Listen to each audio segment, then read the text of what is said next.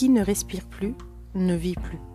La respiration est l'échange de base entre nous et le monde, et c'est ce qui nous permet d'être conscients. C'est un acte indispensable au fonctionnement du corps humain. Mais nous avons tendance à pratiquer une respiration minimale, superficielle, ne mobilisant que la partie haute des poumons. Cette respiration n'offre pas une oxygénation maximale du cerveau et ne nous permet donc pas de trouver le bien-être nécessaire au calme.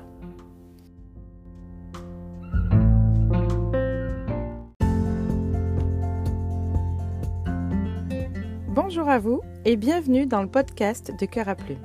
Je m'appelle Cécile, je suis art thérapeute. Je suis donc facilitatrice d'instants de vie uniques par l'exploration de votre potentiel créatif. Ma mission est donc de vous guider dans votre monde intérieur grâce à l'art plastique, la musique, l'écriture, le théâtre, la danse, sans qu'aucun talent ne soit nécessaire, sans jugement et en toute bienveillance, afin de vider ce qui vous encombre, de reprendre contact avec l'instant présent et votre créativité, de favoriser de nouvelles perceptions et de développer une réflexion plus large pour vivre plus en conscience avec plus d'amour et d'harmonie.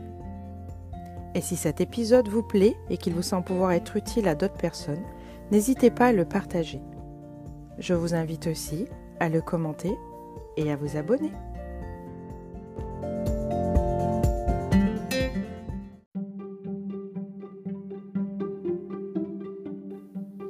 Respirer, c'est vivre. La respiration est la seule fonction corporelle dont il est impossible de se passer au-delà de 11 minutes et 35 secondes d'affilée. C'est le record de l'apnéiste Stéphane Mifsud depuis 2009. Respirer, c'est vivre. Simplement parce que le souffle est la preuve que nous sommes vivants. C'est la première chose que nous faisons en sortant du ventre de notre mère. Nous prenons notre inspiration, puis poussons un cri en expirant. Sauf exception ou accident, nous le faisons de manière instinctive du premier au dernier jour de notre vie. La respiration est le premier échange, le plus important, entre nous et le monde. Avec l'air, nous faisons entrer un peu du monde en nous, que nous rejetons une fois que nous avons utilisé la partie nécessaire à notre organisme. Une respiration profonde et suffisante permet d'approvisionner notre cerveau en oxygène. C'est cela qui maintient en conscience. Un taux trop bas d'oxygénation provoque des maux de tête et des vertiges, voire la perte de connaissance. Tout naturellement d'ailleurs, face à des situations de stress, si nous cherchons à retrouver notre calme, nous nous mettons à travailler sur notre respiration, afin de la rendre plus profonde.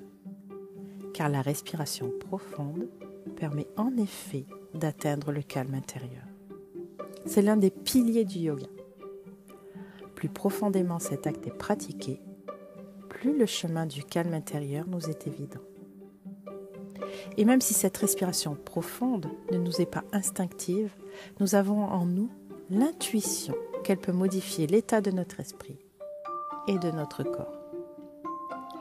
Respirer profondément, cela s'apprend. Nous avons tendance par facilité à privilégier une respiration du haut de la cage thoracique.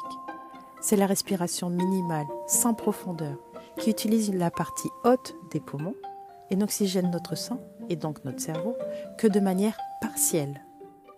Une respiration poussée se produit par un mouvement du haut et du bas du diaphragme, libérant toute la place pour l'oxygène jusqu'au fond de nos poumons, provoquant aussi un massage naturel des organes internes. Ce massage est bénéfique pour l'ensemble de l'organisme. Le bien-être provoqué par une respiration pratiquée correctement est un élément essentiel au calme intérieur.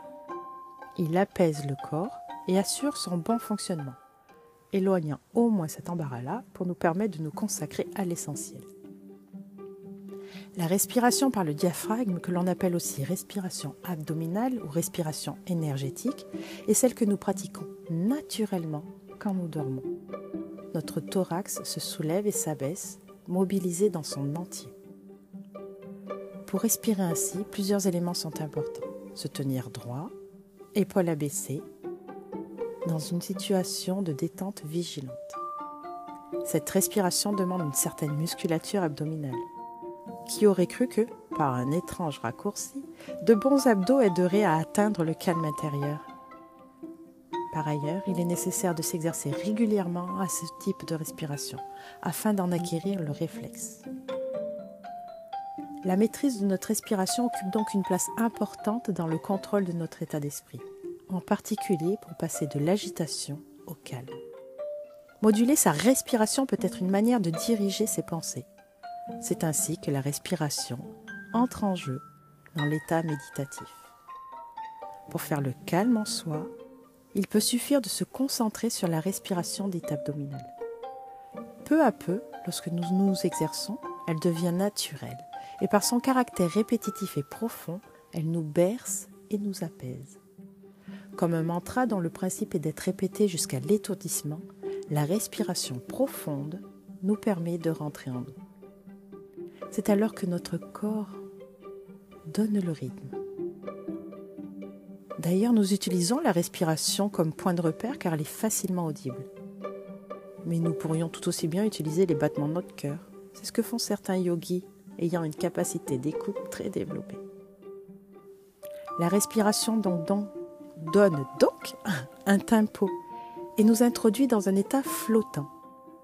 Cet état nous permet de nous consacrer à l'essentiel, c'est-à-dire à ce que nous sommes et au moment présent. C'est ce que j'appelle l'éveil. Mais ce n'est pas tout, la respiration a aussi des effets calmants sur deux plans, psychologiques et physiologiques. En effet, lorsque nous sommes attentifs au va-et-vient de notre souffle, nous écoutons notre propre énergie. Par ce rythme binaire, nous parvenons à nous bercer nous-mêmes. Et l'influence du souffle est alors psychologique. Et il est aussi physiologique, car si nous l'écoutons, notre souffle devient plus profond. Et une respiration profonde a un vrai effet corporel, comme nous l'avons vu, et nous aide donc à pratiquer la pleine conscience, car un cerveau bien oxygéné est davantage à l'écoute.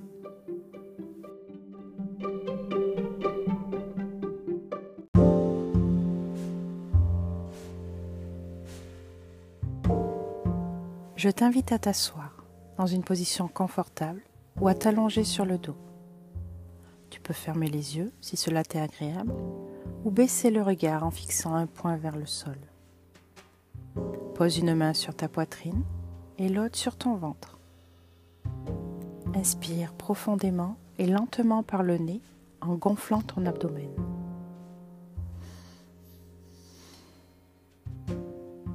Pour te guider, tu peux compter 10 secondes d'inspiration. À cette étape, ta poitrine devrait bouger le moins possible et ta main posée sur le ventre devrait se soulever. Tu peux retenir ton souffle environ 5 secondes si tu le souhaites avant d'expirer. Puis expire doucement par la bouche tout en rentrant l'abdomen et fais sortir le maximum d'air de tes poumons.